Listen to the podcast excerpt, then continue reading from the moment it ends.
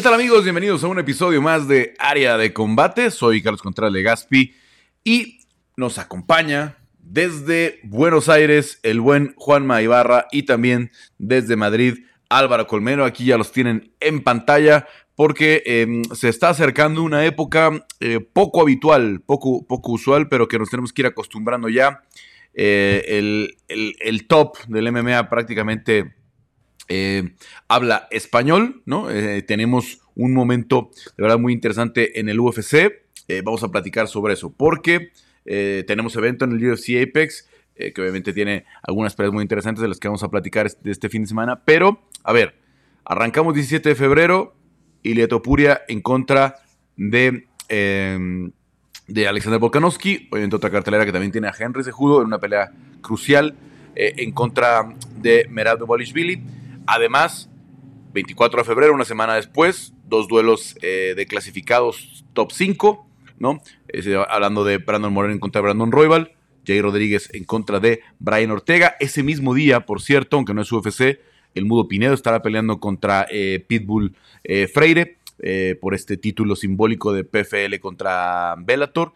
Y también eh, el 9 de marzo tendremos el combate de Marlon Chito Vera en contra de Sean O'Malley. Entonces vamos a ir desmenuzando, platicando un poco de esos combates, calentando lo que pasará de aquí, primero de febrero al 9 de marzo, 40 días, 40 días en los que los hispanos, en los que los latinos también, obviamente, serán protagonistas. Eh, los saludo con mucho gusto, eh, Juanma, Álvaro. Pues este, ¿cómo ven? ¿Cómo ven esta, este momento en el, en el que se ha dado? Que probablemente se repita más adelante a mediados de año o en el segundo semestre, ¿no? Alguna situación similar. ¿Qué tal, Muy buenas, amigos. Dale, dale, dale, dale, dale. Dale, Juanma. Tranquilo, empezamos bien. Al unísono. Qué coordinación para saludarnos que tenemos. ya les voy a dar fichas, perdón, perdón, es la, última vez, ya les voy a dar fichas. Saludos primero, Juanma. Carlos, empiezan tres meses de, plena actividad eh, en la CMA de alto nivel, en UFC febrero, marzo y abril, todos los fines de semana de eventos y dentro de esos tres meses vamos a tener las estelares y coestelares latinas. Un momento muy importante para las MMA latinas, eh, prácticamente un año después de, la época dorada de, de, las MMA en UFC, con, con los tres campeones mexicanos, los dos campeones indiscutidos, con Brandon y Alexa, y con el campeonato, con el interinato de, de Rodríguez, un año después volvemos a tener latinos, se va diversificando la cartera, vamos a tener a Marlon Chito Vera, tenemos a Ilia Topuria. ¿Qué esperar de esto? Muchísimo, porque además son peleas que generan muchísimo, muchísimo suspenso, eh, Carlos, porque a Alexander Volkanovski nunca lo hemos visto perder en 145 libras, pero viene de una derrota muy dura, el mismo contado que sus últimas semanas de preparación eh, fueron difíciles por temas de salud, ha hablado de, temas de motivación. Por su parte, Ilia viene, viene muy entonado, con mucha confianza en sí mismo, pero nunca enfrentó un peleador de la categoría de Volkanovski. Por tanto, hay muchas respuestas que vamos a encontrar en estas semanas. Lo mismo para Chito Vera, en una revancha en la cual en la pelea inicial eh, fue el ganador, en un duelo de potencia versus volumen y precisión, así como también los duelos que tenemos eh, con el regreso de UFC a México, con una cartelera absolutamente latina y mexicana, con presencia argentina también, y con dos buenas peleas en estelar y coestelar, con un, no, sé cómo viene el tiempo, pero con un posible nuevo retador al título Mosca si es que gana Brandon Moreno, eh, Carlos. Así que mucha expectativa y muchas preguntas que vamos a, de las cuales vamos a tener respuesta en las próximas semanas.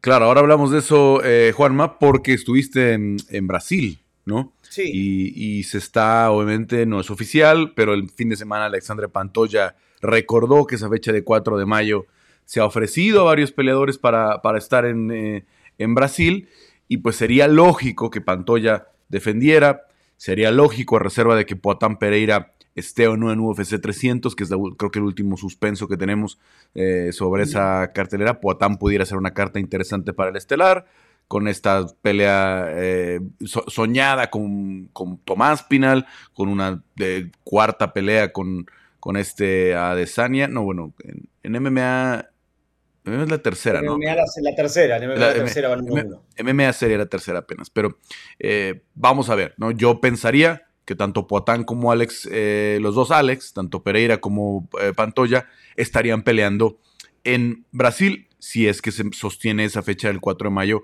que no solamente ellos, sino que otros peleadores, por ahí también Norma Dumont había dicho que quería pelear esa fecha con Irene Aldana, varios peleadores han, tenido esa, al menos esa información. Y nosotros también hemos escuchado por ahí algunas cositas, ¿no? Entonces, vamos a ver cómo se mueve eso. Eh, con esas dos peleas de peso mosca. Y Álvaro, pues tú cómo ves esta situación, obviamente la primera vez que, que un peleador hispano en este caso hispano-georgiano, como este eh, Ilia Topuria está peleando por el cinturón, y las puertas que abre para varios eh, duelos también interesantes para, para Ilia y, el resto, ¿no? Sin duda alguna, Carlos, momento histórico, no me cabe duda. Eh, comparto mucho, bueno, pues el sentimiento que hay desde la afición, ¿no? Tanto española, por supuesto, como hispanoamericana, de que esto no es que sea fruto de la casualidad, sino que son rachas o son periodos o etapas en las que el talento empieza a sostenerse ya en la cúspide de las MMA. Creo que va a ser algo que no es pasajero. Tenemos mucho talento por detrás, no como segundas filas, sino por detrás me refiero que pueden ir a recuperar su reinado, como puede ser, por ejemplo, Brandon Moreno, ¿no? En el peso mosca y otros que ya pueden optar como Ilia Topuria o Chito Vera directamente a por el cinturón. Igual que en su momento tuvimos a los africanos, aunque bueno, en parte también talento forjado en Estados Unidos, ¿no? Pero como era ese momento de Kamaru Usman, Adesanya, Francis Ngannou y demás, que estaban copando los cinturones de la UFC, creo que va a haber un momento en los próximos meses en los que veamos a varios hispanos también obteniendo estos títulos. También en México habéis tenido una vamos, una etapa magnífica, ¿no? Con tres campeones simultáneos, pero es algo que, como digo, no es fruto de la casualidad, no va a pasar un momentito y ya está, creo que se va a sostener en el tiempo y que también nos da un punto de vista de cómo se va transformando las MMA y cómo esto va por oportunidades o por momentos. Ahora es el momento de los latinos, creo que va a haber, ya os digo, un año de muchas alegrías el primero de ellos va a ser Ilia Topuria, también mucha alegría para la afición española. Aquí estamos que no cabemos en nosotros mismos. El otro día hubo un Media Day oficial eh, formado, forjado por el equipo de Ilia Topuria. Estuvieron entre 30 y 40 medios oficiales, no, no pequeños medios, medios grandes españoles, algo que era totalmente impensable cuando yo empecé a cubrir este deporte, apenas éramos dos o tres, ¿no? Os hablo de todas las televisiones principales y generalistas, todos los periódicos, las radios que habían dejado un poquito de lado este deporte, porque al final es muy, visual, ¿no? Pues todos han interesado por la figura de Ilia Topuria, creo que tiene muchísimas opciones por delante, lo hemos comentado en algún momento, es una pelea súper importante, es una pelea en la que yo mismo pienso que Ilia Topuria puede llevarse el cinturón de vuelta a España, pero que no pasaría nada bueno, entendedme, algo siempre pasa si pierdes, ¿no? Pero te dejaría un montón de ventanas abiertas, como tú has explicado, Carlos, para que Ilia Topuria continuara teniendo grandísimos combates. Será abierto ya la rivalidad de Jair Rodríguez, por cierto, otro eh, hispanoamericano. Eh, también tiene la posibilidad, que a mí me la dejó muy clara en, en la pasada entrevista, que me decía que el peso ligero es algo a lo que va a atacar más pronto que tarde, especialmente por los recortes tan duros de peso que hace. Por cierto, ya que estamos, también doy la noticia que Joel Álvarez, que sé que tiene muchos aficionados latinos, también tiene pensado subir al peso welter para mantenerse activo, así que pronto le veremos debutar también en esa división. Y bueno, en definitiva, se vienen eventos históricos, momentos de mucho disfrute y que además, ya lo analizaremos más tranquilamente, pero hay muchas posibilidades de que los hispanos terminen con éxito esos, esos retos que tienen por delante. Muy bien, sí, definitivamente, como dices, se va, se va abriendo la, baraja. Y bueno, a ver, vamos pelea por pelea y, vamos a tratar de hacer como un análisis rápido. Tendremos obviamente en la semana que una de las peleas algo mucho más profundo, mucho más eh, sobre el pronóstico. Pero a ver, se los quiero preguntar así. Escenario A, vamos a arrancar con UFC 298, gana Ilia Topuria. Y escenario B, pierde Ilia Topuria. ¿Qué tenemos para Ilia si gana? ¿Qué tenemos para Ilia eh, si pierde? Arranco contigo, Álvaro. Ilia Topuria si gana, lo más lógico y lo que yo pienso que la UFC haría es devolverle la que le debe a Volkanovski y tener que defender el cinturón contra el propio Volkanovski. Habría que ver si hubiera la posibilidad de hacerlo en España. Si, aunque su intención es otra, ¿eh? en el medio de ella apuntaba Conor McGregor, eh, Santiago Bernabéu, pero bueno, eso ya sabemos que también es la estrategia que tiene cada uno en este caso de marketing. Me parece algo ahora mismo disparatado, ¿no? Estaría lejos de, esto. Yo creo que lo inmediato sería una revancha, a no ser que sea una victoria muy clara a los 10 segundos, como aquella de McGregor Aldo, algo que cierres como muy, muy claro el combate, ¿no? Em, si pierde, yo parece muy claro que un UFC en España contra Jair, contra Brian Ortega, habría que verlo, ¿no? Depende quién esté más disponible, pero contra otro hispano intentaría montarle un UFC España. Yo creo que eso es el horizonte más claro que hay para Topuria. Para ti, Juanma. Eh, Carlos, sí, Alexander Volkanovski es uno de los tres grandes campeones de la historia de las 145 libras. Si cae, en la pelea contra Ilia, yo creo que UFC le va a dar la revancha porque Alex siempre ha sido un jugador de, siempre ha jugado en equipo con UFC. Ha salvado a UFC en alguna situación. Eh, recordemos la pelea contra Islam Makhachev, la última que la tomó con poco tiempo. Yo creo que le daría una revancha con tiempo para recuperarse. El tiempito que va, que va a disfrutar, aparte los meses que tiene un campeón una vez que se consagra. Si el ganador es el australiano, yo eh, veo y me encantaría una pelea contra Max Holloway, posiblemente en España. Independientemente de cómo salga Max por el BMF, yo veo una pelea contra Yair en España. Incluso me parecería más interesante que una pelea contra Yair más allá de la rivalidad. A Yair lo veo más aún si, llega a ganar Ilia y defiende después. Pero me si pierde, me encantaría Holloway en España. Bueno, entonces tú dices Holloway eh, y luego, eh, bueno, dices Volkanovski. Volkanovski la revancha y Holloway si pierde. Y a este Álvaro le gusta más la idea de un hispano, porque vamos a ser realistas con lo de McGregor. Eh, yo entiendo que Ilia pudiera aspirar a pelear con él un día, pero es el peleador número 786 que pide pelear con McGregor, ¿no? Eh, hace 10 años que todos piden pelear con, con McGregor, ¿no? Ahí está Moicano que lo ha pedido, ahí está Charles, Charles Oliveira prácticamente ha puesto todas las condiciones para ir en 165, donde sea, cuando sea, yo peleo con Conor, con cinturón, sin cinturón. En fin, y con todo eso, tenemos tres años que no vemos a Conor, ¿no? Porque si pelea en International Fight Week serán tres años de ausencia de Conor. Eh, que no, que no sé yo, seguramente esta pelea con Michael Chandler podrá todavía ser un evento de un millón de pavos por evento, una gran bolsa para UFC, pero si pierde ahí Conor yo no sé para dónde, ¿no? No veo cómo se meta Ilia de aquí al verano a la, a la mira de, Conor McGregor que, le, que resulte relevante. Pudiera ser, pudiera ser con un poco más de tiempo, ¿no? Si, si Ilia lograra segundo cinturón, etcétera, ¿no? Si, si el propio Sean O'Malley subiera y, algo así muy grande pasara, pudiera ser, pudiera ser, pero hoy, pensando en que sea la siguiente pelea, me parece muy remota la posibilidad, porque en el mejor de los casos vamos a tener a McGregor peleando en junio, ¿no? Entonces, se nos pasa la ventana del verano para, para, para el, el UFC España, difícilmente será más allá de septiembre, ¿no? Porque obviamente ya sabemos que viene Abu Dhabi, viene Nueva York, viene el evento de diciembre y se acabó el año prácticamente con los eventos numerados, eh, que el de diciembre casi siempre es en Las Vegas. Eh, a ver, entonces, ese es escenario A. Eh, a mí me gusta, obviamente, la idea de Ortega o de Rodríguez, pero en caso de que sea una Fight Night en España, sin cinturón, ¿no? creo que la mejor idea sería también Arnold Allen, que pudiera traer un público inglés que paga bien los boletos, que, pudieras meter otros dos o tres ingleses a la, cartelera, aunque obviamente se está pensando en un pago por evento en, Inglaterra y pudiera pelear un poco con eso, ¿no? Vamos a ver cómo se da. Si gana Topuria también creo que va a ser Volkanovski eventualmente, pero algo que sí creo que el equipo de Volkanovski le va a pedir a Alexander es eh, que si pierde esta pelea, no tome la revancha inmediata, ¿no? Después de lo que pasó con Islam, después de, si viniera otro knockout, si viniera otra finalización de Topuria, creo que el equipo sí le va a decir, Alex, es momento de hacer una pausa, es momento de, tomarnos seis o siete meses para prepararnos, para encontrar de nuevo el rumbo, porque había sido el secreto del éxito para Volkanovski estar activo, pelear cada cuatro meses, ¿no? No parar.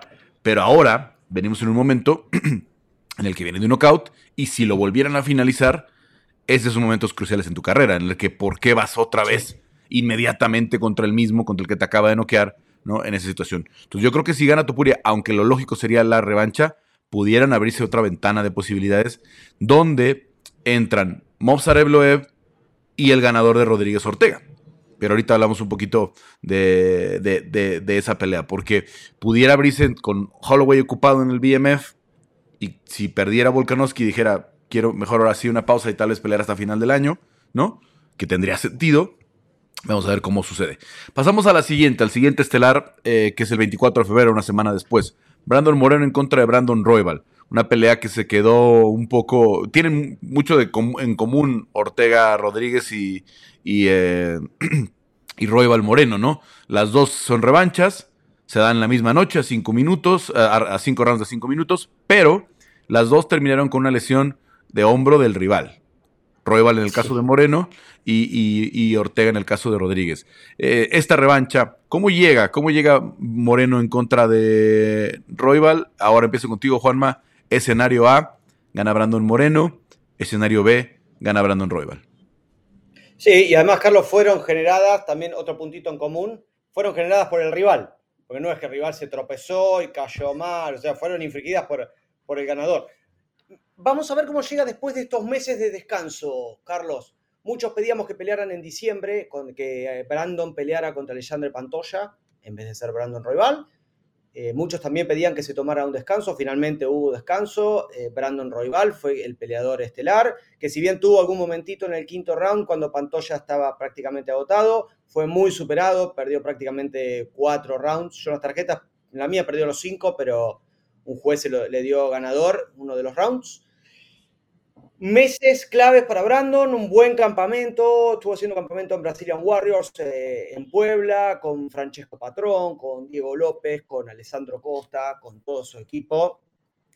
Y muchísimo juego, porque ¿qué, qué, pasa en el top si gana Brandon Roybal, que viene de perder de una pelea de campeonato? Brandon Roybal reemplaza en corto tiempo a Amir Albasi. Si Amir se enfrentaba a Brandon, de ahí saldría un, un, contendiente al título que a su vez tendría poco tiempo para pelear, porque de febrero a mayo hay muy poquito tiempo, y hacer pelear a Brandon o a Amir una semana después de febrero hubiera sido nada, muy acuciante, porque el tiempo de preparación es poco. Si hubiese terminado tocado, no tendrían tiempo para recuperarse. Estamos muy justos en las 125 libras, Carlos, si gana Roybal es su problema porque viene de perder una pelea por el título y sería absolutamente injusto que pelear de vuelta.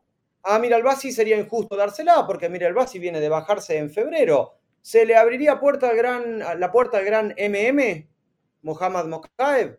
Parecería que le falta un poquito más. Si bien ha ganado cinco peleas, viene de recuperarse de una lesión contra Chafeu Filio, va a pelear por primera vez. Eh, eh, generalmente peleó en Inglaterra, sería su primera vez eh, en, Las Vegas o, fuera de Inglaterra. Escenario incierto en las 205 libras. La realidad, Carlos, eh, fue muy superior en la primera pelea, Brandon, muy superior en la, en la pelea de pie. No veo que Brandon Roybal, si bien tiene buen jiu-jitsu, sea superior a Brandon en, en la lona.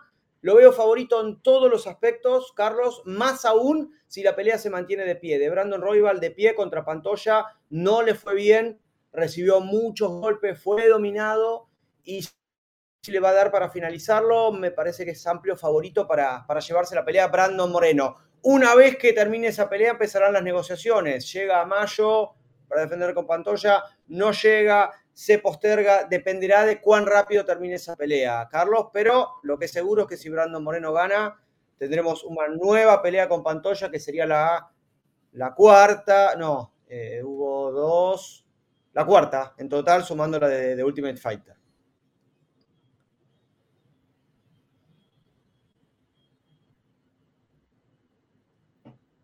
No te escuchamos. Eh, Brandon está hecho para trilogías, tetralogías y, todo lo que, lo, que, lo que tenga que venir.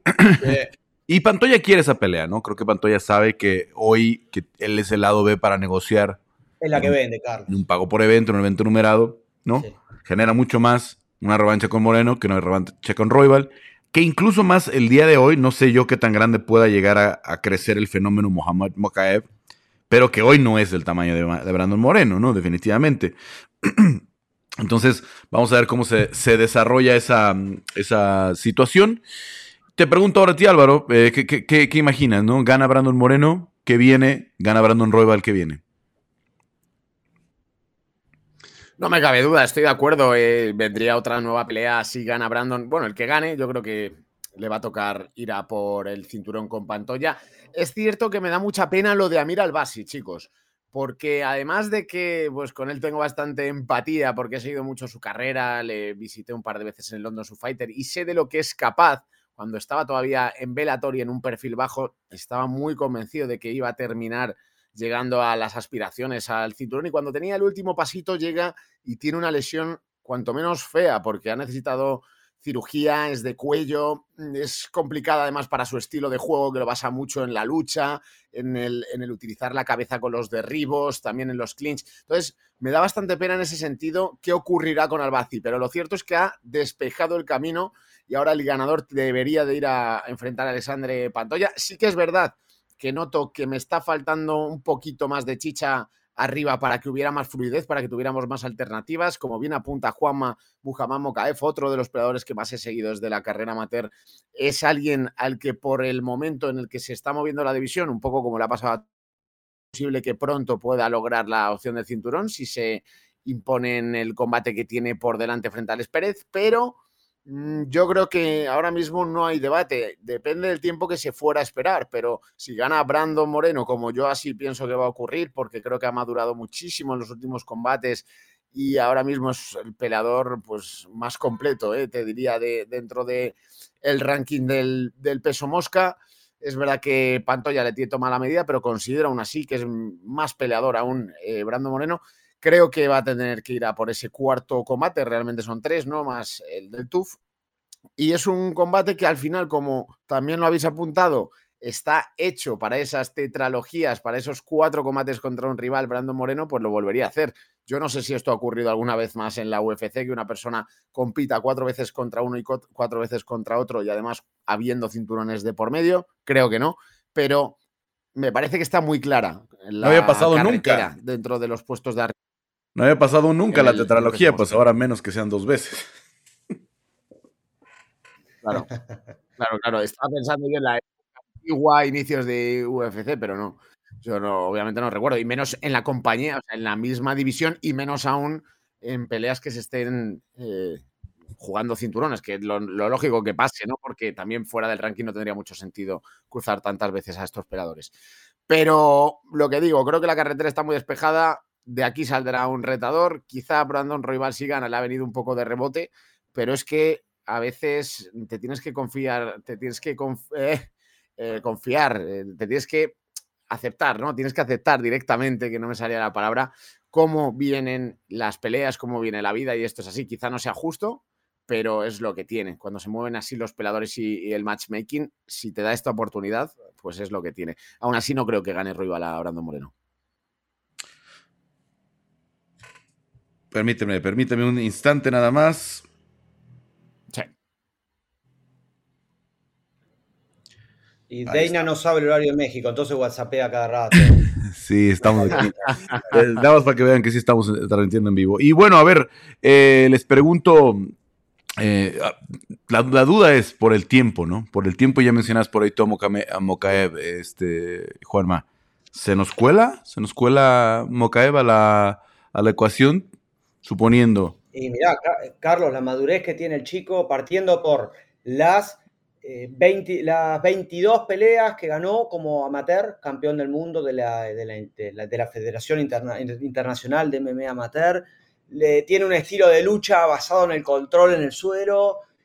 Eh, ha pasado algunas dificultades, ha aprendido a ajustar dentro de las peleas, como contra Jafé Filio. No soltó con esa sumisión que parecía que le iba a romper la rodilla. Me hizo acordar a la lesión de Phil Hoss contra Roman Dolitze, que Roma va a pelear este sábado. Eh, es muy joven, pero tiene muchísima experiencia.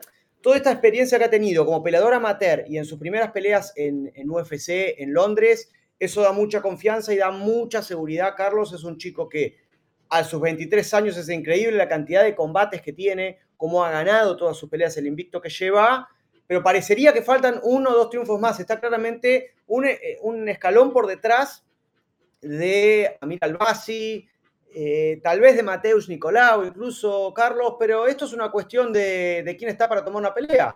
Así lo tenemos a, Chito Vera tomando la pelea y teniendo una pelea de campeonato en marzo. Estar listos, estar sanos y estar a punto para saltar hace que un número 6, 7 del ranking pueda competir por el título. Entonces, ese es el, otro de los méritos, mantenerse sano y estar listo para saltar.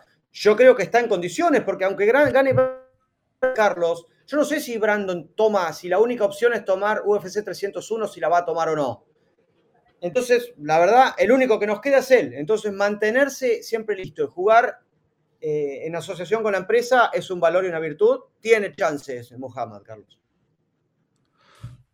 Bueno, pues ahí, ahí yo creo, eh, Álvaro, que se pudiera meter nada más, pues pensando en esta situación de que, a ver, Albasi dijo que le iba a tener que operar, es un problema de la columna no sabemos cuántos, cuántos meses pudieran ser.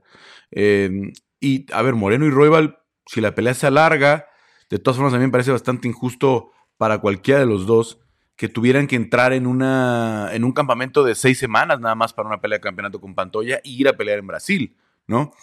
Tal vez Royal, que viene de perder inmediatamente, pudiera volverlo a intentar, decir, bueno, va, me aviento. Pero Brandon Moreno no creo. Porque Brandon Moreno como decíamos, era la cuarta pelea, la pelea de su legado, ¿no? Eh, si, si, pierde otra vez con Pantoya, se aleja muchísimo otra pelea de campeonato Moreno, ¿no?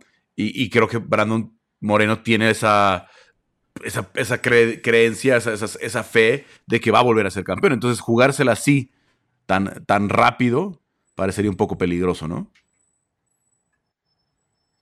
Hombre, peligroso es, pero también, Carlos, eh, tenemos que tener en cuenta un poco si legado o dinero, ¿no? Dinero y si lo que ponen encima de la mesa te mejoran, ¿no? Porque quizá lo que se compense las, meses, eh, las semanas de preparación sean con más dinero, ¿no? Con más bolsa, con algún bono oculto. Entonces, en ese sentido, quizá dos semanas de preparación sí que pueden, o tres, las que sean, ¿no? Sí que pueden afectar, es verdad, dentro del rendimiento de un combate, pero el dinero es tan grande que te puede merecer también tomar la oportunidad incluso imponerte. Es verdad que le tiene tomada muy la medida Alexandre Pantoya a Brandon Moreno, pero que sí. Pero Álvaro, yo no creo que sea una pelea de dinero en, este caso para Brandon. Brandon ah, tiene un estatus en la división al que no se acerca a nadie. Realmente, realmente en, nivel popularidad, en lo que gana por patrocinios, en lo que, en lo que mueve Brandon, no creo que UFC, a ver, seamos realistas, ¿quién va a ver más o qué, está generando más expectativa? ¿Moreno Royval 2, 24 de febrero, o lo que fue Pantoya Royval en la semana de UFC 196? Sí, pero también hay que tener en cuenta a lo mejor el tema de lo que hablaba antes, Juan, de, hacerte amigo de UFC, de acompañarte. Oye, que necesitas un estelar para, para Brasil, que necesitas que te complemente ese evento. Bueno, pues me, me quito dos semanas de preparación, me lo compensas monetariamente y cumplo con ello. Es verdad que Brando Moreno quizá quiera buscar más el legado y decir, no, quiero cuatro meses para prepararme contra este tío que voy a dejar toda mi vida solo para pensar en esta pelea y acabar ganándole porque le tiene, reitero, tomada la medida Pantoya a Brando Moreno. Pero yo creo que sí podría llegar a dar, ¿eh, Carlos? Dos semanas tampoco es tanto, o tres semanas más que haría de campamento. No, no es que tome en cuenta que Brando vive, en Las Vegas, tiene que mudarse a unos días o semanas a a Dallas, donde trabaja con el coach eh, Said. Eh, en este caso, ahora, por ejemplo, se tuvo que venir a Puebla, ¿no? El campamento de Brandon ahora está en una situación bastante compleja, porque además pues, tiene el trabajo de, narrador, bueno, de, comentarista, analista. Entonces, eh, sería dejar otra vez un periodo largo sin estar en la, mesa de, análisis, que le ha representado buen ingreso, que le ha representado un sustento, incluso cuando estaba fuera de UFC.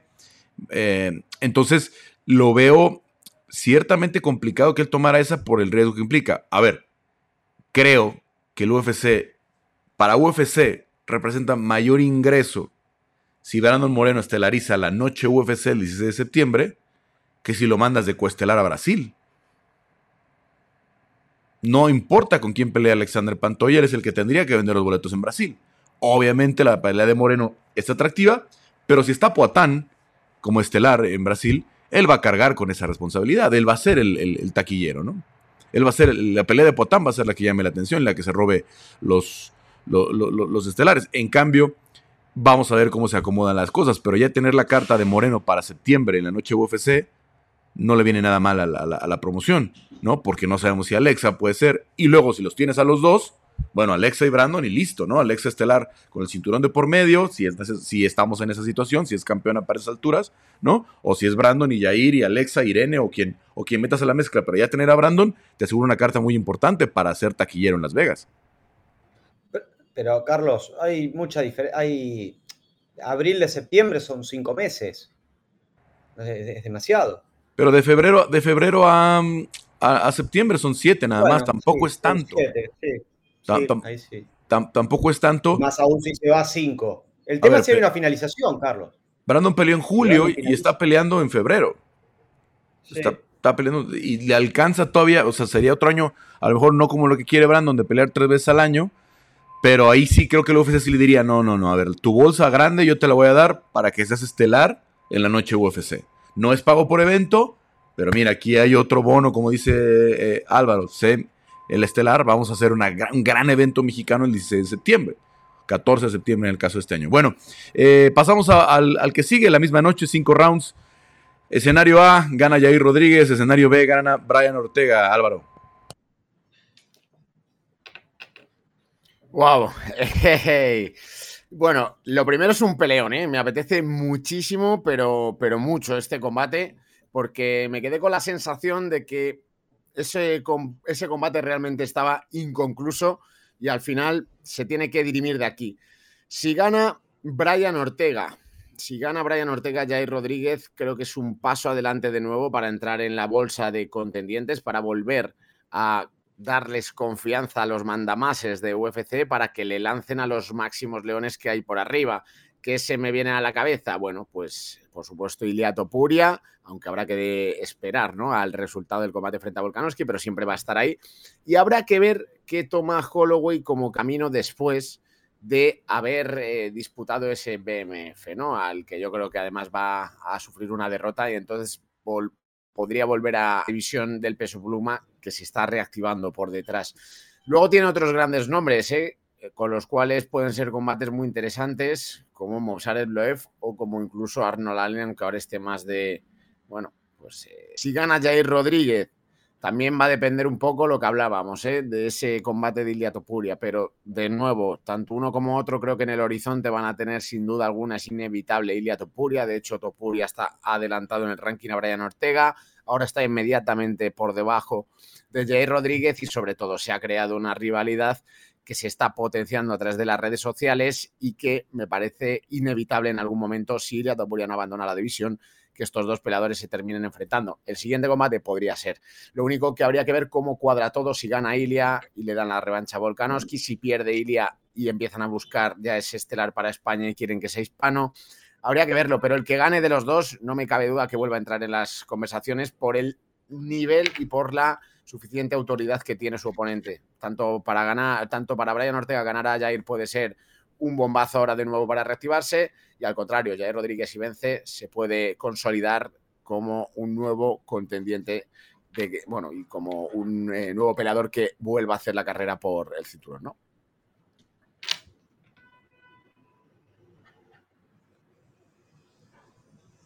Eh, está pagado, Carlos. Eh, te veo muy convencido de las. Te veo muy convencido de que Ilia va a las 155 en un futuro cercano. Eh, y, es que me dio mucho la sensación, Carlos. Sí, pero bueno. No le vi con. Mira. Con esa consistencia de querer dar mucho más el peso. Hoy, ¿dónde está? ¿Dónde está Álvaro? a ver, se lo hicieron como un castigo, tal vez. Se sintió cómodo contra Jay Herbert. Y Herbert se fue 1-3 en UFC o algo así, ¿no?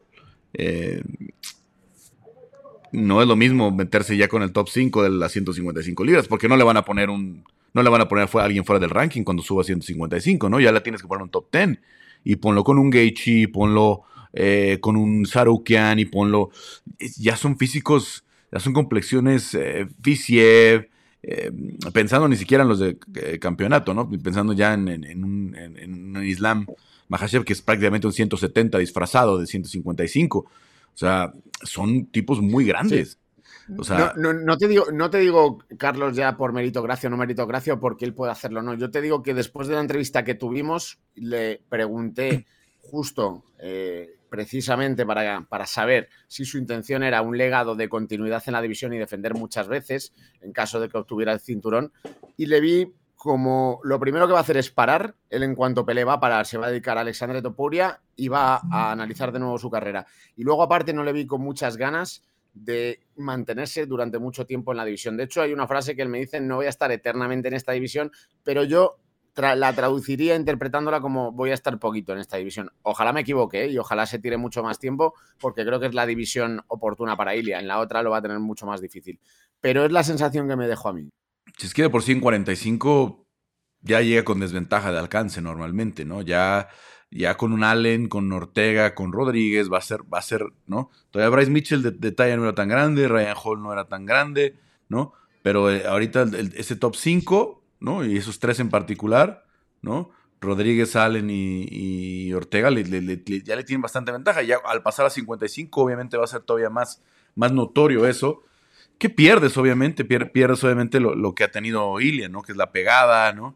Eh, que, es poderse meter a la bolsa y, eso, cuando empiezas a perder la pegada, ¿no? Como decía, sí, tiene un knockout con Jay Herbert, pero que no es una referencia, Jay Herbert, del top 10, ¿no? De, lo que ya va a encontrar. Claro que puede ir a ganar muchas peleas en 155, de eso no tengo duda, ¿no? Hay muchos 155 los que Ilian le podría ganar fácilmente, pero no le va a tocar ya pelear con, con, alguien fuera del, del top 10 cuando decida subir. Ya, ya, ya teniendo este nivel de retador al menos de, la 145, ya no va a pelear con, alguien, fuera del, ranking. Em, eh, Juanma. Este Tetris es uno de los más apasionantes, Carlos. Al perdedor de esta pelea, yo no tengo dudas qué peleador debería ser. Es Arnold Allen, que viene de dos derrotas consecutivas. Yo lo pondría contra cualquiera de, de que pierda entre Brian y Yair. Ahora, el ganador, si Yair gana, que yo creo que es lo que va a pasar, probablemente vaya a ser por knockout, directamente lo impulso por una pelea de campeonato una vez que se resuelva Volkanovski Topuria, ya sea que haya una trilogía o ya sea que haya un, triunfo de Volkanovski, para mí Yair tiene otra oportunidad titular. Ahora, si gana Brian, no le daría una chance titular, Carlos, porque Brian no gana de la pelea con el Korean Zombie 2021, le daría a Mozart Ebloev. Y ahí quien gana esa pelea, ahí por el título le doy una más a Brian por sobre Yair, sobre quién gana, y si pierde con Arnold Allen, y eso funcionaría como una eliminatoria para el top 4, top 5 y el resto, porque si Arnold pierde tres consecutivas va a retroceder, y si, y si Yair o Brian pierden dos consecutivas, le dejarían el lugar a Allen. No te cae bien Ortega, ¿eh? ¿Por qué? lo estás mandando con, con Allen o con Evloev, ¿no? Que son, dos peleas. Sí, el tope, duro, el tope duro. Son, dos peleas, son dos peleas muy duras. A ver, creo que el problema ahí en lo que dices es que Jair sí tiene que hacer algo más para volver a enfrentar a Volkanovski, ¿no? Em, porque viene de perder, ¿no? De una forma eh, clara, ¿no? por em, eso por no debería ser. Se impresiona en febrero, Carlos. Creo que si gana, y como decía, se acomodan las cosas, que el equipo Volkanovski dijera, si gana Topuria y gana Rodríguez, creo que sí pudiera haber ahí una mezcla en la que si el equipo Volkanovski dice, bueno, a ver, vamos a parar un poquito, vamos a tomar nuestro tiempo para la siguiente pelea, eh, que debería ser de campeonato, aunque, aunque dejara pasar a alguien por la pelea del título, que Volkanovski el día que diga, hey, yo ya quiero regresar, va a ser por el campeonato, eso no tengo duda, porque se lo merece por lo que ha hecho, por, los rivales que ha vencido. Y ahí además meter en la mezcla, obviamente, la posibilidad de que Holloway ganara a Justin Gaethje y que encuentre peleas de mucho dinero en el, en, el BMF, ¿no? Peleas, peleas interesantes, ¿no? Eh, un poquito de la discusión. Que además le ayudaría a Holloway a despejarse un poco de este ciclo con, con, este, con Alexander Volkanovski y las peleas de campeonato, ¿no? Eh, y ganarle a todo el mundo que no se llame Alexander Volkanovski porque le ganó a Ortega, le ganó a Rodríguez. Sí, sí, a ver. Ahí sacas un poquito la molestia, le das otra opción del BMF. Es que, a ver, ¿quién no quiere ver suponiendo el escenario, vamos a ver qué pasa también en el, UFC 300. Pero, ¿quién no quiere ver Holloway Oliveira otra vez? Sí. ¿No? Aunque fuera en 155, ¿no? Sí. La revancha, la primera la ganó Holloway con el, con el golpe en el cuello. Sí, total. Eh, ahora, pero ahora están en otro nivel de popularidad, ¿no? Ambos. Sí, sí, sí, sí, y en otra división Charles. Sí, por eso se oxigena muchísimo esta división si Max Holloway encuentra un camino paralelo, Carlos. Bueno. Vamos a hacer otra vez la cuarta, la, tetra contra Volkanovski. En esa pelea no tiene lugar. Bueno, no, creo que no hay mucha discusión porque el título es un poco simbólico. Nada más recordamos ese mismo día, 24 de febrero en Arabia Saudita, Jesús el Mudo Pinedo enfrenta a este Patricio Freire, ¿no? Patricio Pitbull Freire. Ya sabemos lo que va a pasar. Eh, el Mudo va a entrar otra vez al torneo de 145 de, PFL. Él quiere volver a ser campeón. Quiere otro premio de millón eh, de dólares. Y Pitbull irá, como anunció PFL, a, defender el cinturón, a competir en PFL. Habrá ocho carteleras de multicinturones, o al menos es el plan que tiene PFL, perdón, Bellator. Bueno, PFL, que ahora es la dueña de Bellator, ¿no? El, plan que tienen para Bellator en este año. Y cerramos con Ecuador. Eh, Chito Vera, Marlon Chito Vera en contra de Sugar Sean O'Malley. Eh, eh, Juanma, escenario A, gana Chito. Escenario B, gana Sean O'Malley. Carlos, me parece que este Tetris es un poco más, más sencillo. El ganador de esta pelea tiene que ir contra el ganador de Merab Divalishvili contra Henry Sejudo, que van a pelear en UFC 298. Merab Divalishvili, nueve triunfos al hilo, récord absoluto en derribos. Va a ser una carrera digna de Hall of Fame en el palo de los derribos, porque nadie ha derribado más cantidad que él. Sería, si le gana a Henry, que es muy probable, dada la, inactividad de Henry, dado el paso del tiempo, que, no se lo vio tan rápido como antes, eh, va a ser el triunfo sobre el tercer ex campeón de UFC. Después de, Peter Yan, de José Aldo, si llega a dominar ahora Henry Sejudo, no se le puede. Eh, no se lo puede demorar más para competir por el campeonato. Aljamain Sterling está probando las 145 libras contra, contra Calvin Keiter, va a pelear en UFC 300. Si Merab, si The Machine logra imponerse a Henry, va tranquilamente contra el ganador de John contra Chito, porque si gana Chito ya se va a poner 2 a 0. Si gana John, Mm, no sé, habría que ver qué tal es esa pelea de potencia contra volumen. Para mí está sin. Puede definirse por un lado como para otro. Si John pega y sale, pega y sale, o mezcla como Cory Sanhagen, se lleva la victoria. Si Marlon logra conectarlo con ese Muay Thai que tiene tan dañino, se lo puede llevar también por knockout. Para mí está muy claro. El ganador de esa pelea va contra el ganador de Merab de Banishvili y Henry Sejudo, que si Henry logra imponerse a Merab, se merece otra pelea de campeonato, uno de los mejores deportistas de combate de toda la historia. Carlos, campeón olímpico, campeón de las 205 libras, campeón olímpico de lucha de estilo libre, campeón de las 205 libras, de las 225 libras, campeón de 235 libras. Si le gana un... Bueno, te perdimos ahí un poquito al final, eh, Juanma.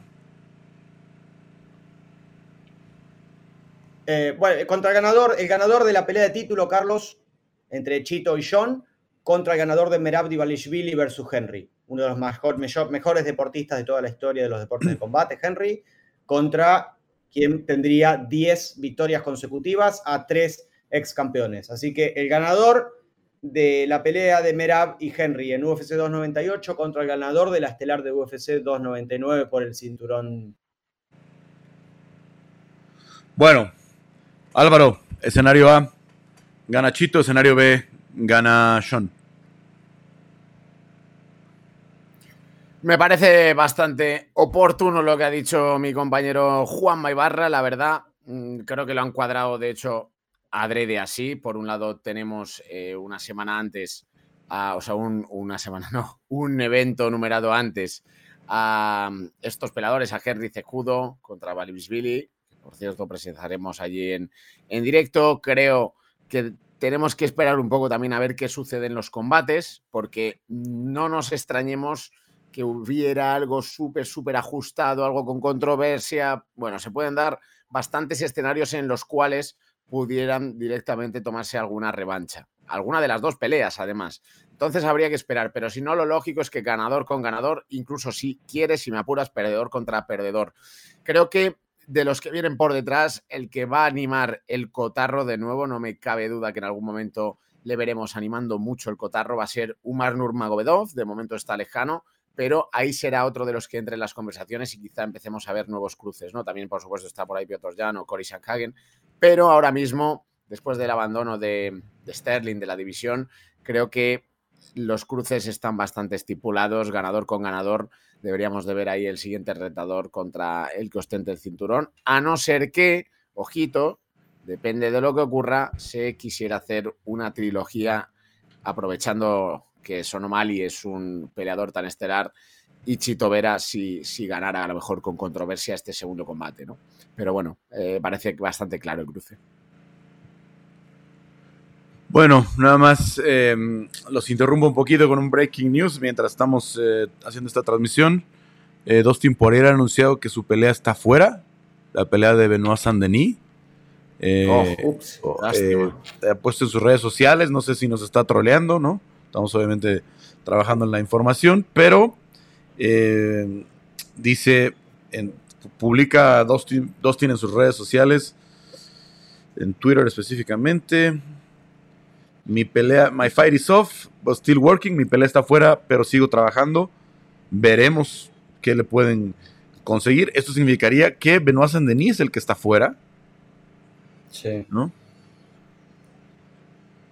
Pero bueno, vamos a ver. Vamos a ver qué, eh, qué sucede, obviamente, en las siguientes horas. Estima enorme, ¿eh? Y si hay un reemplazo para esta, esta pelea de Miami, que obviamente era de las más atractivas más, más, atractivas eh, de lo que tenía UFC 299. Justo hablábamos del tema Chito. Eh, cerramos entonces. Yo, la verdad, no veo ese escenario del que hemos hablado mucho. Tanto Sean como Ilia Topuria han abierto muchas puertas, ¿no? Han abierto muchos frentes de, de, redes sociales, de intercambio y tal. No la veo pasando de forma inmediata. Sean contra Ilia. Pero bueno, vamos a ver cómo se van acomodando las cosas y si al final el tema eh, de, un buen pago por evento termina hablando. Eh, pasamos a este fin de semana ya nada más rápidamente eh, sus, comentarios. Algunas peleas interesantes, Romando Litz en contra de Nasurdin y Mabov, obviamente Moicano contra Drew Dover, que pudiera ser la mejor pelea de la cartelera, ¿no? Este, este par de guerreros de las 155 libras. ¿Cómo ven el evento del fin de semana? Alvarenga, dale vos primero. Por mi parte, la verdad que me parece un auténtico peleón para mí, pelea de la noche, siendo alguna en cuanto a expectación. Renato Moicano, Drew Dover, por el choque de striker y de estilos que tenemos en ambos lados. Son además dos peleadores muy, muy completos. Un Renato Moicano tan ordenado, pero a la vez tan agresivo que hace tanto daño a sus rivales con el striking, pero que en el suelo también te puede dar un susto en cualquier momento. Un Drew que ya sabemos lo bruto que es, pero a la vez potente y preciso. Por lo tanto, creo que va a ser fuegos artificiales, va a ser una guerra y que habrá que ver quién se impone, pero en cualquier caso tiene todas peletas para ser el combate de la noche. También Roman Dolitze contra Imabov me parece que está súper bien casada, es un combate muy igualado, dos peleadores completos que quizá, eh, bueno, Dolitze eh, por su pasado, ¿no? En el grappling y haber sido campeón varias veces y tal, creo que puede despuntar ahí un poquito, pero los striking no son súper plásticos ni estéticos, pero sí son muy efectivos, son potentes en el suelo, los dos pueden finalizar. Son dos combates, de verdad, tanto Moicano como Dover contra, como Imavov contra Dolitze, muy igualados, uno quizá más de estrategia, otro más de choque y de, y de vistosidad pero en definitiva es un evento que aunque los, los grandes nombres brillan por su ausencia o nombres tan mediáticos, sí que hay peleas súper interesantes. Vamos a tener alias Kaf, Ziriev eh, peleando contra Muradov, que también es un combate que me apetece mucho, y Temba Gorimbo, que es un personaje o un peleador que a mí me produce mucha em, empatía, ¿no? Después de que The Rock le, le regalara aquella casa y se hayan hecho tan amigos. Yo le conocí en MMA Master, lo vi entrenar, creo que es un peleador muy incómodo de, competir contra él, que se enfrenta a Pete Rodríguez y otros tantos combates interesantes, Carlos. Así que estaremos muy atentos y disfrutaremos como siempre. Ahora sí, Juanma. Carlos, muy buena estelar, importante, importante en las 185 libras, porque quien gane va a situarse a poquitas peleas de ser un rostro nuevo en la escena de, contención, como decía Álvaro, Roman Dolitze, un peleador con base de grappling, campeón europeo de grappling, campeón de Abu Dhabi Combat Club en la región de Asia y, Oceanía, con un striking, un striking de MMA, un striking no muy refinado, pero cambia de guardia muy bien, patea arriba y un striking que puede decirse que es más de potencia que de técnica, pero estamos hablando también de, estamos hablando de un noqueador, noqueó a Cádiz Ibrahimov, eh, ganó tres peleas seguidas por, por finalización eh, con Kyle Doko, el, fuerte de Carlos de, Roman es la lucha en jaula. Recordemos esa pelea táctica que tuvo contra Pepe Staropoli. A Kyle Doko lo llevó al clinch, lo noqueó con un rodillazo a la cabeza. Es muy, pero muy peligroso. Como domina tanto los agarres, cuando está contra la reja es muy difícil A Phil Hoss le rompió la rodilla con una llave, después lo noqueó, le ganó a Jack Hermanson. Tiene un, un, temita a pulir, eh, estoy ansioso para ver el sábado, a ver si lo pudo trabajar, que son las patadas bajas, Carlos. Recibe muchas patadas bajas contra Hermanson, recibió 18 de 20. Eh, a Marvin Vettori le terminó definiendo la pelea, viene de, una derrota. Roman con patadas lo pateó 28 veces, es mucho, es demasiado eso. 38, eh, 38 de 40. Son demasiadas patadas bajas y quiere entrar a la escena de contención. Contra un Nasurdini Mabob que viene de caer contra John Strickland y después contra un no contest por un golpe ilegal contra Chris Curtis. Si ganan a le dicen de sniper. Pepi Staropoli mismo me dijo que nunca le habían pegado tan fuerte en sparring como a. Pega muy fuerte, guardia de karate, postura. Inconveniente que Roman, les patean mucho la pierna delantera, Carlos. Terminan las peleas con la pierna delantera roja y eso es muy complicado. ¿Quién ganará el duelo de, strikers? Si la pelea se va al scramble, si a la lona, Roman, que también puede noquear. Si se maneja la distancia, gran posibilidad para, para el francés. Carlos, y peleas, yo recomiendo la de Merkel Mederos, el peleador de, Factory X, entrena con Marc Montoya, para variar buen pateador, compañero de Chris Gutiérrez, de, de Jonathan Martínez, quien va a pelear contra Landon Quiñones, productos de Fury FC y de Titan FC, Carlos. Un lindo sábado, lindo evento Vegas 85 para conocer peleadores que probablemente este año estén en algún pay-per-view más adelante o que salten un poquito.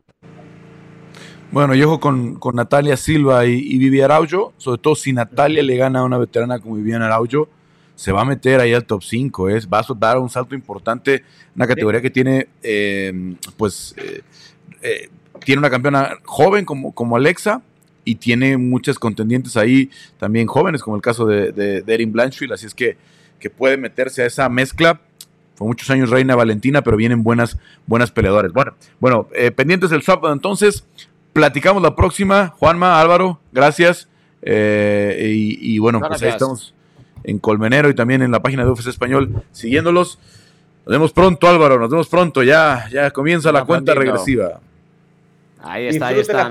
Muchachos. California. Gracias, amigo. Un abrazo a todos. Adiós, Álvaro. Adiós a Juanma. Y ya le damos la bienvenida a Quique Rodríguez, que estuvo aquí, este, pues un buen rato. Nos alargamos un poquito, como siempre, Quique. A ver, interesante lo que pasó con Jaime Munguía.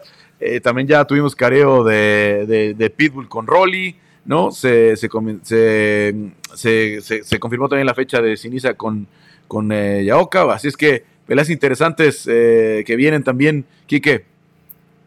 Carlos, ¿cómo estás? amigos de área de combate, pues sí, la verdad es que ha sido, han sido días muy movidos en cuanto a información de boxeo. No sé, si quieres hablamos del tema de Jaime Munguía, ¿no? O sea... Entrada, la pregunta es, eh, noquea a Ryder, ¿no? Obviamente muchas críticas porque Canelo no pudo hacerlo así, porque Canelo lo, tumbó tarde en la pelea, etcétera. Pero, ¿te convenció a ti? ¿Convence a los fans? ¿La bolsa puede ser suficientemente jugosa para que lo veamos ya el 5 de mayo? ¿Canelo en contra de Munguía? Ajá, mira, eh, a mí sí me convenció Jaime Munguía. Eh, a, mí, a mí desde un principio John Ryder me pareció el rival perfecto para que Jaime se viera bien, se luciera. Eh, el boxeo que él practica pudiera verse muy bien ante un boxeador con las características de John Ryder, ¿no? Que es un tipo muy fuerte, que aguanta muchos golpes, que le gusta fajarse, que le gusta intercambiar, pero que, siendo muy sinceros, es un tipo lento y que no tira golpes. Entonces, si Jaime Munguía, con el volumen que acostumbra a tirar, pues, pues lo imponía, la pelea se iba, se iba a decantar de su lado fácilmente. ¿no? Además, pues Jaime Munguía es un tipo más grande, más pesado que el Canelo. Entonces, creo que, creo que la opción del knockout era muy viable. La, tenía muy calculada Oscar de la Hoya y Sanfer. Y pues decir que Jaime Munguía simplemente cumplió. Que si está listo para el Canelo, eh, yo sinceramente, Carlos, creo que es lo de menos. ¿eh? Eh, el asunto es, creo que Oscar de la Hoya nos dio a nosotros una cátedra de cómo se promociona un boxeador. Me parece que, que él simple y sencillamente replicó el modelo que él vivió con Bob Arum en su momento, en 1995.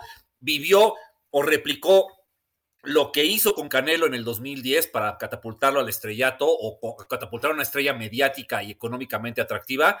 Creo que es la intención. Si el resultado se va a ver en el mes de mayo, en septiembre o en dos años, esa es una pregunta todavía. Yo creo que Canelo sí se, sí se ganó el derecho para pelear con Canelo, más allá de que le vaya bien o mal. Tiene 43 peleas, Carlos. ¿Cómo alguien de 43 peleas invicto, si lo ves de esa manera, no podría pelear con el Canelo Álvarez, más allá de sus cualidades?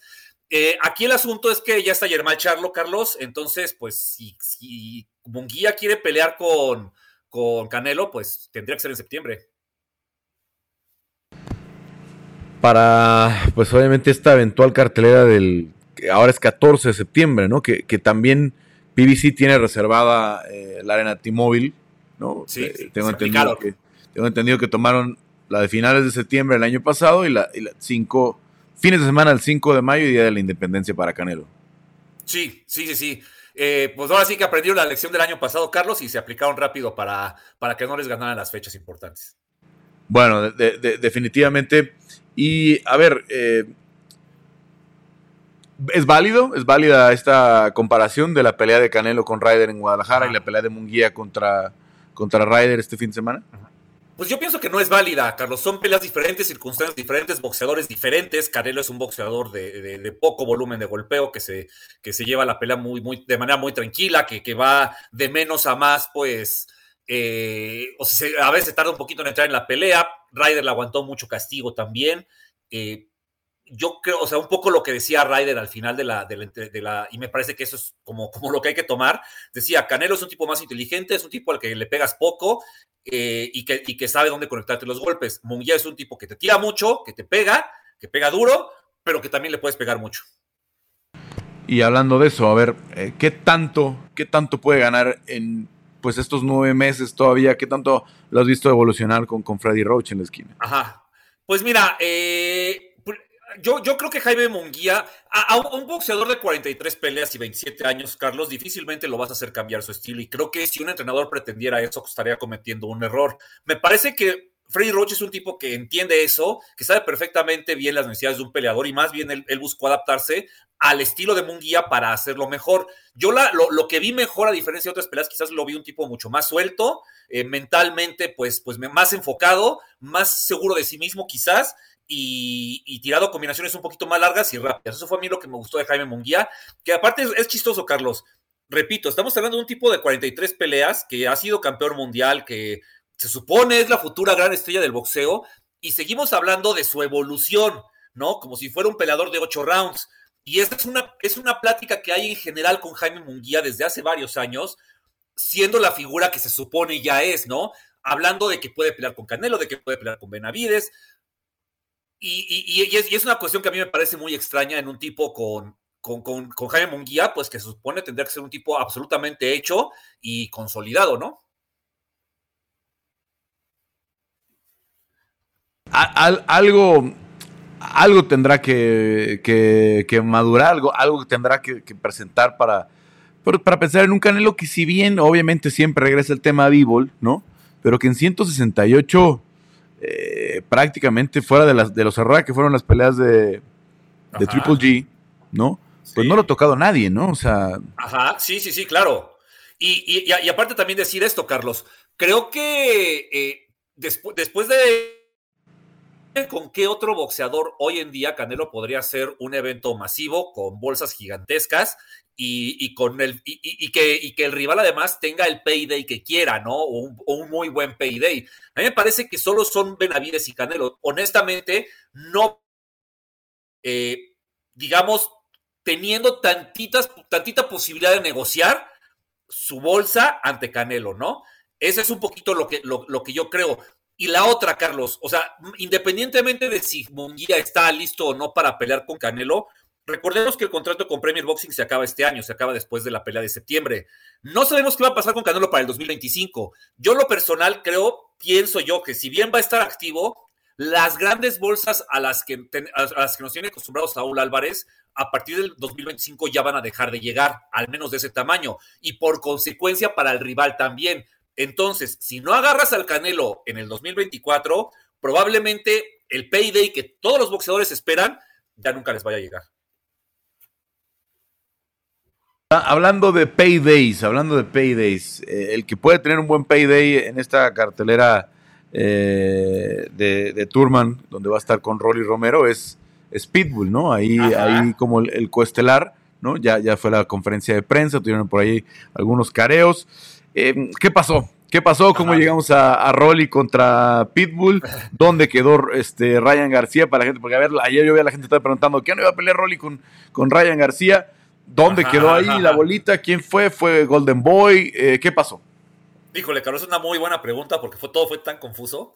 Eh, desde que se anunció la cartelera, o, o, sea, o se anunció que, se, o que, se iba, que ya estaba hecha la cartelera de Premier Boxing sin haberla publicado, se daba por un hecho que el Pitbull y el Rolly iban a disputar el campeonato superligero de la AMB, que entre paréntesis, a mí me parece, y viendo ayer la conferencia de prensa, yo veo muy chico al Pitbull de tamaño frente a un Rolly Romero, físicamente lo veo muy pequeño, pero bueno, eh, más allá de eso, creo que eh, eh, la confusión vino porque Ryan García dijo, no, no, no, yo voy a pelear con el Rolly Romero, eso fue lo que me dijeron.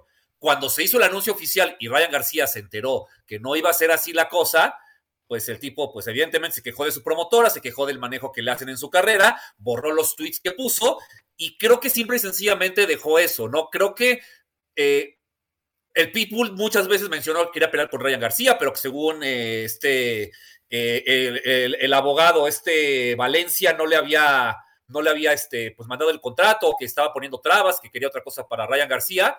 Y, y, finalmente, pues Premier Boxing, teniendo dos boxeadores de la empresa con, con buena clasificación en, en, los rankings, sobre todo en el de la AMB, pues bueno, decide hacer este combate y pues ya lo veremos, ¿no? A ver qué, qué sucede. Por lo menos la previa va a estar buena. La pelea, quién sabe, Carlos, pero la previa, eh, la previa va a estar muy buena. Sí, bueno, lo de la talla, obviamente mm, se le, le, veía, le venía bien un Yerbonta a Pitbull, ¿no? Que, que, no era, que no era tanta la diferencia con Rolly, sí se veía ahí Así que una cabeza Muy prácticamente, ¿no? Y, y, también ancho, ¿no? Sí, sí, sí. Además, bueno, también la ropa, ¿no? Porque trae como un abrigo sí, eh, y, y, con una playerita nada más. Este, eh, el Pitbull ya los veremos después del corte y, y, estando ya a la hora del combate, cómo, cómo entran, ¿no? Eh, esa es el, es en marzo, es 29 de marzo. Sí, eh, 29 o 30 de marzo. Es el último fin de semana de, de marzo. Es, la, es, es, el debut de, eh, de, de PBC con Amazon Prime. Porque choca también, bueno, es el mismo fin de semana que eh, Sinise Estrada en contra de Yao Caballe. Sí, eh, esa es Yocasta, una pelea. Bueno, Yocasta Valle, perdón. Yocasta Valle, sí, eh, esa pelea la, eh, está bajo la. Sí, es el 29, tienes razón. sería bajo, pues, bajo top rank, serían dos carteleras pues importantes y este. Y. un poquito. Fíjate, las telares, Oscar Valdés contra Liam Wilson es muy buena, es, como pelea me parece muy buena, ¿no? Son dos boxeadores que, pues, que vienen de perder con el vaquero Navarrete, básicamente. Bueno, Liam Wilson ya se recuperó allá en Australia, hizo, ya hizo peleas en Australia para, para recuperar esas derrotas. No hay un cinturón de por medio, quizás habrá una eliminatoria ahí de por medio, o, al menos que pongan un cinturón plata, intercontinental, o uno de esos, ¿no? Pero, pero me parece que como pelea de box puede ser muy atractiva, muy interesante. Dos boxeadores, pues, que les gusta el choque, que les gusta ir al frente. Eh, cada uno también con sus argumentos técnicos, ¿no? Este, eh, Oscar Valdés, pues sabemos, ¿no? Su, su gancho izquierda que, que, que, es tan poderoso. Liam Wilson es un tipo pues, que, boxea un poquitín más, pero que, siempre se queda muy parado. Y me parece que sí engalana de esta función por una de las peleas más importantes que podría tener el boxeo femenil hoy en día, que es Yocasta Valle contra Cenis Estrada. Se disputa el, título unificado, o sea, los cuatro cinturones de las 105 libras, el peso paja, o los 47 kilos con 600 gramos. Y bueno, muy personalmente veo favorita a Semis Estrada y tengo como unos motivos para eso. Bueno, eh, nada más confirmo. Anunciaron, Golden Boy anunció 29 de marzo, Estrada Ovalle, y el 30 es la de la de PBC, o sería viernes y sábado, ¿no? Viernes y eh, sábado, qué bueno. Keith Turman contra Tim Siu, Rolando Romero contra Isaac el Pitbull Cruiser, Island de Lera contra Michael eh, Serafa y eh, obviamente también la de eh, Fundora, la, la, pelea de Sebastián Fundora, que todas son peleas de, de campeonato, ¿no? En esa, en esa cartelera. Eh, será un buen, un buen, fin de semana ahí a finales de marzo. Y antes de que revisemos un poquito esta semana, ¿viste este promo cinematográfico Ay. espectacular que hicieron de Fury con, con Uzi? ¿Qué, qué, qué cosa, ¿no? Creo que tenía muchos años que no veíamos algo así. Carlos, terminando de, terminando de, de grabar eh, área de combate, voy a comprar el pago por evento, ¿eh? De, nada más de ver ese anuncio. Estuvo increíble. Fue pero maravilloso, de verdad, ¿eh? Sí, porque tiene animaciones y sí. los barcos y no, como gladiadores y las espadas y... todos los efectos, ¿no? Sí, sí, ah, tiene rato que no invertía en algo así ninguna, ninguna promotora de boxeo en un pues, promo de esa naturaleza y, está espectacular. Es, lo que está, es lo que le está aportando Turquía al al boxeo, ¿no? Eh, promociones, pero gigantescas, ¿no? Y, de mucho dinero además. Mira, esto, esto en la previa, en redes sociales y todo eso, me encanta, lo celebro, ¿no? Que le metan esto. Ya ante la cartelera, vámonos a la, función. No, claro. Pero, esto, Sí, que es que ese quizás podría ser todo el tema en Arabia Saudita, ¿no? Que entre pelea y pelea pase una hora, hora y cacho, ¿no? Es que tal vez hasta te gastes menos, ¿no? Es que no hacen falta tantas celebridades, tantos invitados, tantas... Digo, obviamente, eh. cuando llevas a, 30 integrantes del Salón de la Fama del Boxeo, pues qué bueno, es una gran celebración. Pero los raperos, los futbolistas, esto, lo otro, Conor McGregor, no sé qué tan necesario es para vestir una, una, una, una función donde hablas de dos invictos, donde hablas de dos tipos que la gente quiere ver pelear hace tanto tiempo. Al contrario, le vas quitando, quitando brillo protagonismo a la pelea. Al plato principal, que es ver, esa, pelea que la gente lleva esperando años. Que además es probablemente la pelea más importante que puede tener el boxeo hoy en día, ¿no? Son pesos completos, son los campeones y son los dos mejores de la categoría, ¿no? No hay como más, ¿no? Y en el boxeo sabemos que si una pelea de pesos completos tiene los ingredientes que tiene Fury contra Usyk, pues tiene que ser considerada la pelea más importante que puede tener el boxeo hoy en día. Entonces, pero ese es, es Turkey, es eh, Riyadh Seasons, Carlos, eh, no les importa, a ellos les importa pues el despilfarro, eh, pues que su marca se vea muy lujosa, que se vea pues el poder que tienen y probablemente con tal de que veamos estas peleas, el pago que tenemos que hacer nosotros es soportar todo eso que dices. Bueno, que sigan invirtiendo. Ahora sí, Kike, ¿algunas, eh, ¿alguna cartera este fin de semana que no nos podemos perder? Eh, eh, este fin de semana está muy tranquilo, es el regreso de, Conor Ben, pelea en, Las Vegas, no puede pelear en Inglaterra por el tema del dopaje y pues... Toda la controversia, ¿no? Con Eddie Hearn. Sigue, sigue siendo otra vez ese mal mensaje, ¿no? pues saliste positivo en, en, dopaje, se le perdonó porque se comía mucho huevo y y, me parece que, pues, que, sí, que se, sigue perdonando a gente que, pues, que en algún momento, pues, sí hizo, hizo trampa.